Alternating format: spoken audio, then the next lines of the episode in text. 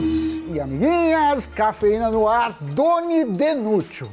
Como anda você? Muito bem, Sammy Boy, tudo sob controle no nosso estúdio de número 29, também conhecido como a unidade do Invest News nos Estados Unidos. E você, como é que está, Sammy? Por aqui, tudo bem, muito feliz de começar mais um Cafeína. E hoje a gente vai falar de um dos temas presentes nos telejornais, nos jornais impressos, na internet, quando o assunto é economia. A gente vai falar da inflação. Mas um fenômeno que se chama inércia inflacionária.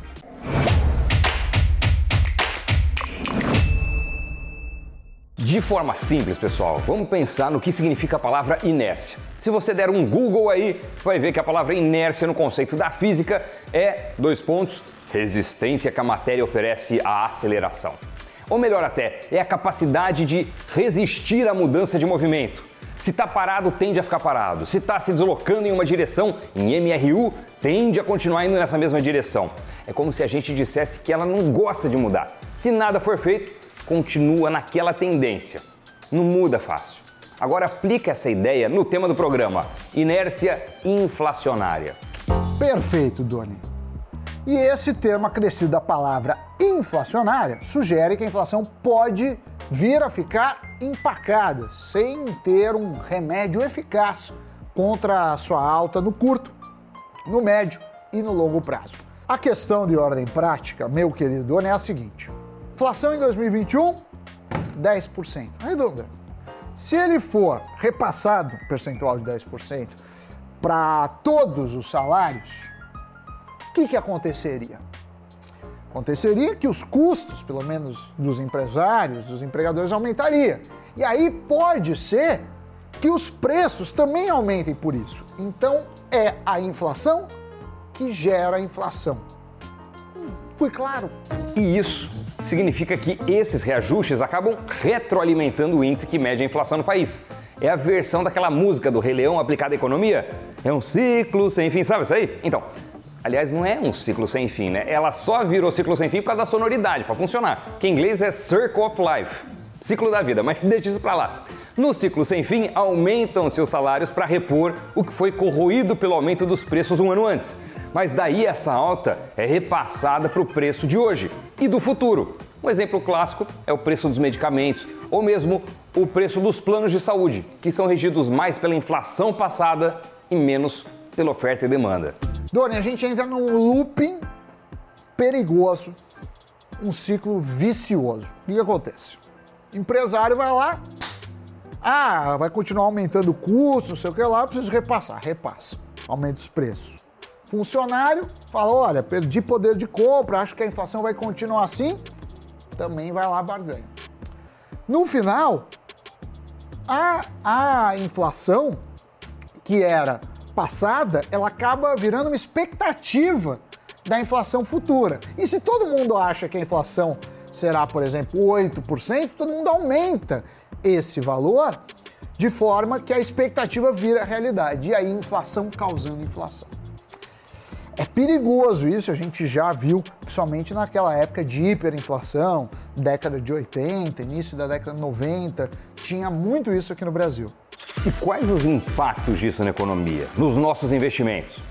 O primeiro é a incerteza econômica do país. Empresários e investidores acabam vendo mais riscos em investir, produzir, comprar, já que o cenário não se mostra tão positivo para quem quer empreender. Só que esse efeito também gera uma queda nos investimentos internacionais. Os investidores estrangeiros ficam receosos em aportar dinheiro nesses países, já que um aumento elevado da inflação pode significar uma fragilidade econômica. Mas a falta de investimento internacional, por sua vez, causa uma desvalorização da moeda, como inclusive vamos explicar logo mais. Agora, um dos impactos causados por uma alta na inflação também é o aumento da taxa de desemprego, pois as empresas acabam se vendo obrigadas a cortar custos, dada a alta geral dos preços e também a diminuição do consumo das famílias. Que desastre então, Sammy Boy. Mas e aí, o que é possível fazer para mudar esse cenário? Cada economista tem um ponto de vista. Eu já falei o meu, acho temeroso. Sou a favor de negociações mais livres e não indexadas. Por quê? Porque senão a gente corre o risco desta inércia. Também é importante uma sinalização forte do governo é, no combate à inflação. Como faz isso? Ah, é, ah, melhorando as contas públicas, que isso melhora também a, a, a busca por, por reais, por títulos brasileiros e também via taxa de juros. Quando você sobe os juros, você fala assim, ó, aqui não. De certa forma, o combate à inflação é a melhor sinalização e deixar claro que não vai ter esse movimento de inércia. Doreen, a nossa editora, a Janaína Ribeiro, que é muito talentosa, ela conversou com o professor de economia da USP, Paulo Feldman, para perguntar também o que ele acha disso. E ele disse que o maior impacto sobre a inflação vem do dólar. Dessa forma, no entendimento dele, um ponto crucial para conter o avanço da inflação é a entrada da moeda americana no país. O real é, precisa ser fortalecido para que a inflação fique controlada. Mas melhor do que eu falando assim, resumo, vamos rodar o vídeo deles. Professor, obrigado. Pode rodar. A inflação inercial é uma das causas da inflação brasileira. A inflação brasileira tem outras causas importantes, como, por exemplo, a inflação do futuro, que é o contrário da inflação inercial. A inflação inercial é a que vem do passado, a inflação do futuro são as expectativas das pessoas e dos agentes. Além disso, uma outra causa importante, a terceira, é o dólar. O dólar tem uma repercussão enorme sobre tudo que acontece no Brasil, então é um fator inflacionário quando está, o real está muito desvalorizado, é um fator importante. E finalmente um outro fator, que é o fator que predomina no mundo inteiro, é o aumento exagerado do consumo frente à oferta. Consumo muito maior que a oferta causa inflação. Infelizmente, no Brasil, nós não estamos atravessando essa situação. O consumo no Brasil está muito baixo, então não se pode dizer que isso seja a causa da inflação. Mas as outras três aspectos, os outros três aspectos, sim, são importantes. A inflação inercial, ela é muito forte no Brasil, ela é muito importante no Brasil e ela acontece como aconteceu agora em fevereiro, tipicamente tivemos uma inflação inercial. O que, que é essa inflação? Quando os agentes esperam que vá haver inflação. Então, reajustam os seus preços para que sejam compensados. Então, por exemplo, o dono de um imóvel reajusta o valor do aluguel mas reajusta de uma forma maior do que a inflação, reajusta de uma forma a qual ele pensa que ele vai ser bem remunerado, mesmo havendo inflação.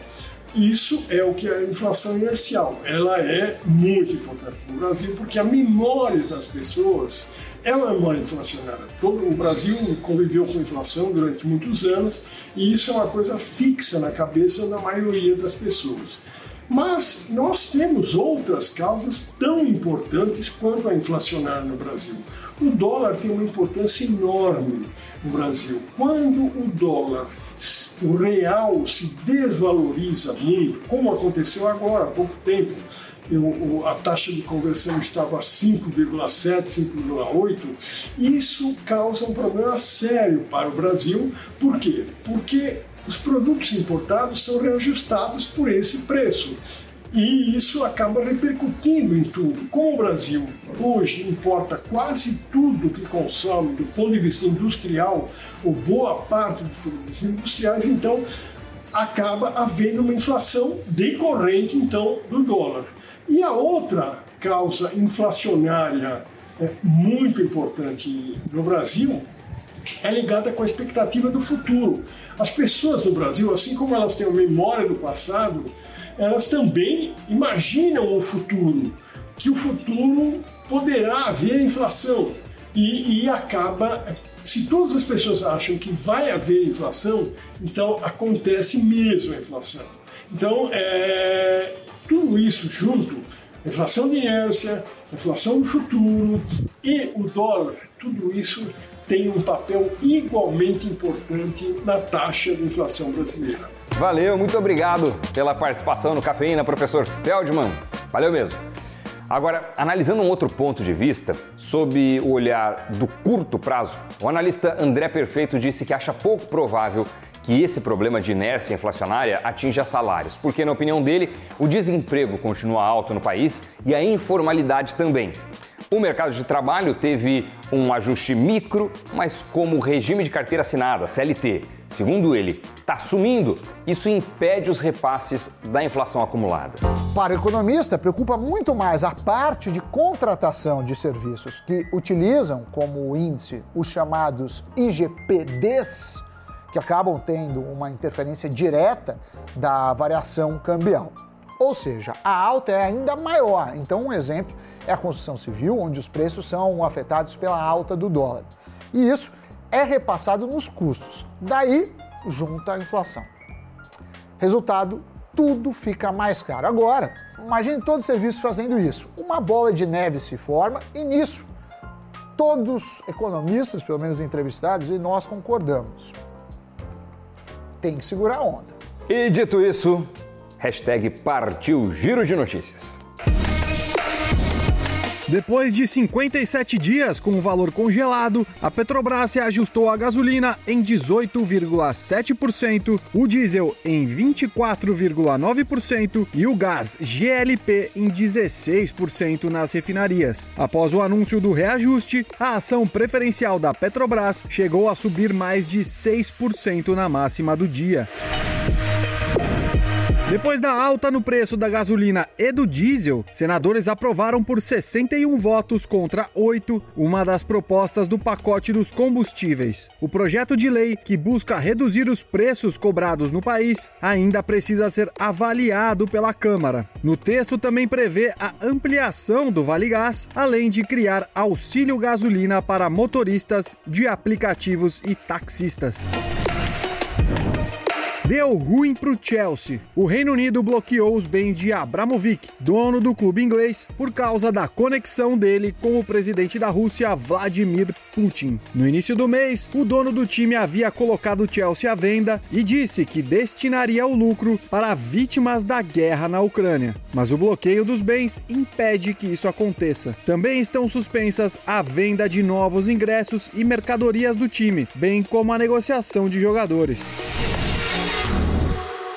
Notícias giradas, um programa assim macroeconômico, mas afeta a vida. Por quê? Porque afeta o preço do real, afeta, a inflação pode afetar estrangeiros mais ou menos na bolsa. Vamos ficar de olho. Espero que você tenha gostado. Siga o Invest News BR no YouTube e no Instagram. Tem o site que é investnews.com.br e nos vemos, né, Doni? Aqui no Cafeína, com certeza, e também no Invest News. Obrigado pela parceria, você, obrigado pela companhia. Tchau, tchau. Valeu, pessoal. Tchau.